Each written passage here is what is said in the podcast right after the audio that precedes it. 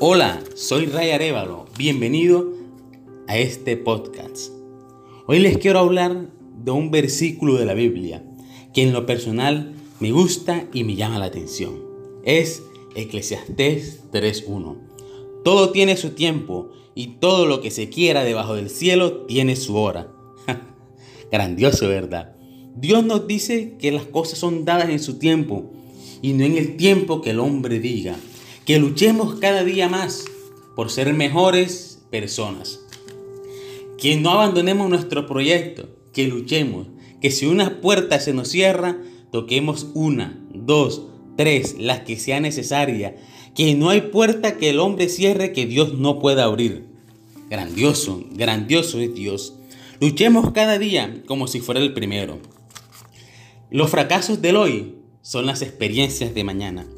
Experiencia a la que muchas personas les han tenido miedo. No olvides que siempre hay que contarle los planes primero a Dios antes de contárselos al hombre.